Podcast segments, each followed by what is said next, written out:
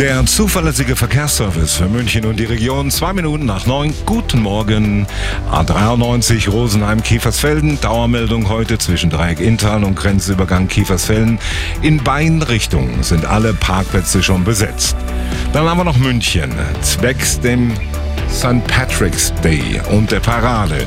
München, Leopoldstraße bis Odeonsplatz und Petuel Ring Richtung Odeonsplatz. Zwischen, genauer gesagt, Herzog und Residenzstraße kommt es zu einer Sperrung. Ortskundige Autofahrer werden gebeten, das Gebet bitte weiträumig zu umfahren.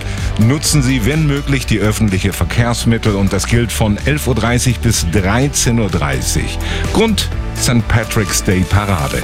Und im Vorfeld, also schon seit 8.30 Uhr, kann es in diesem Bereich zeitweilige Sperrungen geben, weil der ein oder andere vergessen hat, dass er seinen Wagen hätte woanders hinstellen sollen. Ihnen eine gute Fahrt. Der Verkehr mit Waldtier. Fliesen, Holz,